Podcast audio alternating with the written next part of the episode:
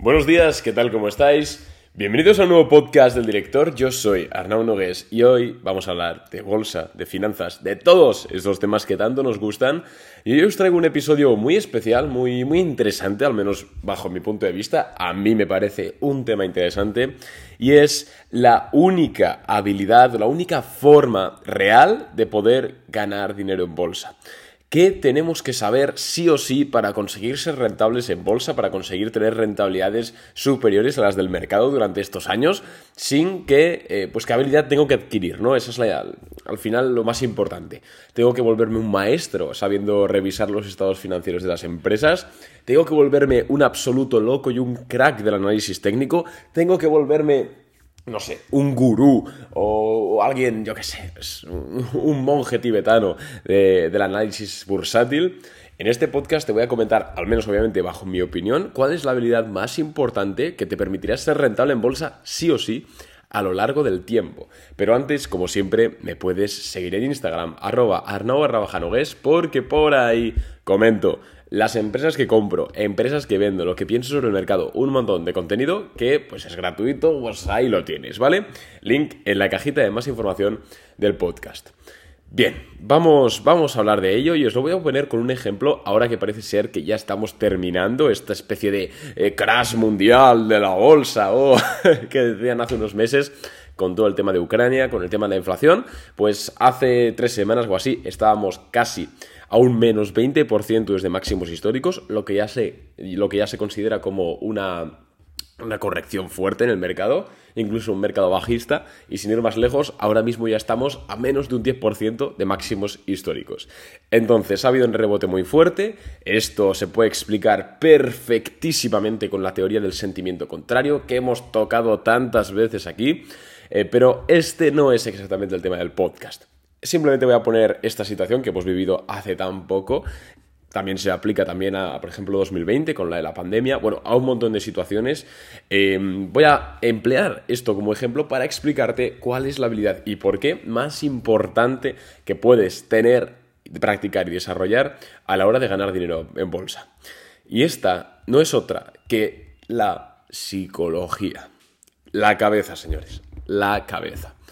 Puede sonar súper cliché, puede sonar, uy, el tío este ahora me va a decir que nunca compren máximos y que nunca vendan mínimos. No, no te voy a decir eso. Te voy a comentar por qué el aspecto psicológico del swing trading, del trading o de la inversión juega un papel tan fuerte y tan importante.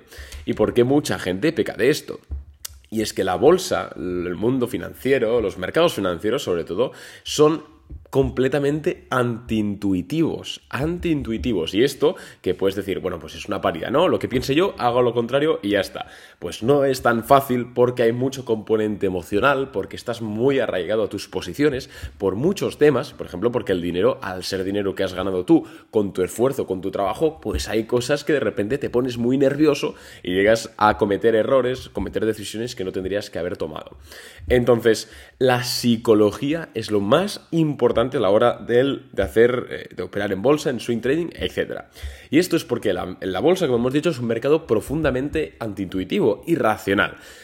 Ojo, pero tú puedes aprender cómo funciona el mercado. O sea, el mercado ha funcionado siempre igual y siempre funcionará igual, porque el ser humano, es decir, nosotros, estamos programados en nuestro cerebro reptiliano, ¿no? Que decía, em, pues que hicieron tantos autores, el ser humano está preparado para repetir el mismo comportamiento ante el mismo estímulo. Por eso, cada vez que hay un pánico, por ejemplo, en un centro comercial, no digo que pase ninguna desgracia, ¿no? Pero que haya algún tipo de simulacro o que haya algún pequeño fuego, algún pequeño incendio, la gente se comporta igual ante una situación de pánico, como digo, en un centro comercial, ¿vale?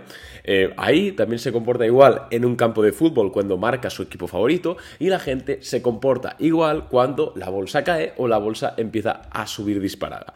Por ello es que aquellos que dicen que sí, bueno, es que esto ha servido en el pasado, pero ya no va a servir, eh, refiriéndose a la bolsa, están profundamente equivocados, porque el ser humano es el mismo. El ser humano va a seguir funcionando de la misma forma ante los mismos estímulos. Entonces, una vez nosotros sabemos eso y sabemos cómo surfear estos movimientos, entra la parte más importante, y es no ser parte de ese rebaño que hace que la bolsa se mueva de cierta forma. Es decir, que no se nos lleven las emociones, tener un control mental, un control psicológico de nuestras acciones. Y esto es bastante más sencillo de decir que de hacer. Desde luego que sí. Hasta aquí estamos todos de acuerdo. Por ejemplo, a mí a nadie le gusta eh, meter 10.000 euros, por ejemplo, en una inversión a tres años vista, por ejemplo, y que el año 1 la acción pierda un 60% de su valor. A nadie le gusta, a nadie le gusta. Y posiblemente si tú, eh, si esos 10.000 euros que has invertido em, suponen una gran parte de tu patrimonio, de tu dinero, o yo qué sé, te los dio tu abuelo en herencia, o cualquier cosa así emocional, lo que va a pasar es que vas a ser mucho más likely, ¿no? Mucho más, va a ser mucho más probable que termines por vender mal, mal vender esas posiciones y termines perdiendo ese capital. Incluso en el año 3, que hubieses estado em, en lo cierto en tu tesis de inversión, hubieses perdido ese dinero. En el swing trading también es muy importante esto. ¿Por qué? Porque cuando empieza a caer, a caer la bolsa, aunque tengas los stop loss todavía lejos, ya empiezas a pensar, fuera, me tengo que salir y seguramente te sales.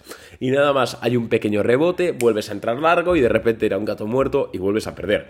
Seguro que esto te suena familiar y a mí me suena familiar, nos ha ocurrido a todos. Pero al final lo que tenemos que hacer es conseguir aislar nuestras emociones de nuestras acciones. Es decir, no puedes intentar evitar sentir pánico, sentir miedo, sentir ganas de venderlo y mandarlo todo a tomar por culo. No puedes evitarlo. Eso eh, no, hay que reprimir las emociones, porque al final incluso te vas a frustrar tú y no es justo que algo como la bolsa, que en teoría es algo que eh, lo dejamos ahí, ¿vale? Que nos dé, simplemente que nos esté dando una rentabilidad a nuestro dinero, pues no es justo que esto afecte a nuestra incluso calidad de vida, relación con nuestros, nuestra pareja, etcétera. Entonces, tampoco hay que amargarse. Lo que hay que hacer, y lo que personalmente hago yo, y lo que me han comentado tantos terapeutas, porque al final eh, hay que ir a terapia, ¿vale? Hay que ir a terapia, sobre todo cuando, a ver, igual si eres eh, un inversor retail, no, pero eh, nosotros, yo, por ejemplo, por hablar de mi caso, sí que pues hemos llegado a manejar mucho dinero y pues hay que ir a terapia porque te vuelves loco. Y muchos terapeutas pues coinciden en lo mismo, en que no reprimas tu emoción de tener ansiedad por vender, de esto se va a la mierda, no sé qué, sino que sé consciente de esta emoción. Si quieres un tip que me funciona a mí, coge una libreta y escribe lo que estás sintiendo ahora mismo. Es una forma de canalizar toda esa, toda esa emoción. Pero luego, ciñete al puto plan. Es decir, reconoce tu emoción, reconoce que quieres mandarlo todo a tomar por culo, pero ciñete al plan de inversión que quieres vender, que te mueres por vender, lo apuntas, lo descargas, lo hablas con tu madre, con quien sea, pero no vendes, a no ser, obviamente, que tenga un problema estructural la empresa, etcétera. Eso está por descontado, ¿no? Pero si es algo coyuntural, por ejemplo, con la guerra de Ucrania, volvemos al ejemplo. Hace un mes cuando el mercado tocó mínimos, que cayó un 20% el SP500, la gente estaba, ¡buah! Ya está. Se acabó el mercado estadounidense, la bolsa nunca volverá a máximos históricos. ¿Cómo es posible si tenemos ahora una inflación por las nubes, si tenemos ahora la materia del crudo, el precio del crudo altísimo? ¿Cómo, cómo va a pasar? El consumo discrecional va a caer muchísimo. Y nada más lejos de la realidad, cuatro semanas después, resulta que hemos remontado un 13% desde ese momento. Y esos que hace un mes estaban llorando, que, lo, que estaban tirando los portátiles por la ventana, ahora mismo están comprando. Y ahora no hay que comprar, había que comprar hace cuatro semanas. Ahora lo que hay que hacer es esperar a un pullback, ¿vale? Em, pues esta gente es al final el 80% del mercado el 80% del mercado. Si nosotros conseguimos diferenciarnos de este 80%, hacer las cosas bien y realmente, aunque sintamos estas emociones, aunque estemos hasta los cojones de, lo que está ocurriendo, lo que puede dejar de ocurrir, ceñirnos al plan. El stop loss tiene que estar meticulosamente puesto en su sitio. Si salta, que salte. Da igual, nunca bajo, bajo ninguna circunstancia, a no ser que realmente sepas lo que hagas, en cuyo caso no creo que estés escuchando este podcast, porque ya sabrás eh, manejar tus emociones, pero jamás de los jamases, sobre todo si llevas menos de tres años en bolsa, modifiques un stop loss a la baja a medida que una operación, eh, de, que una cotización está bajando.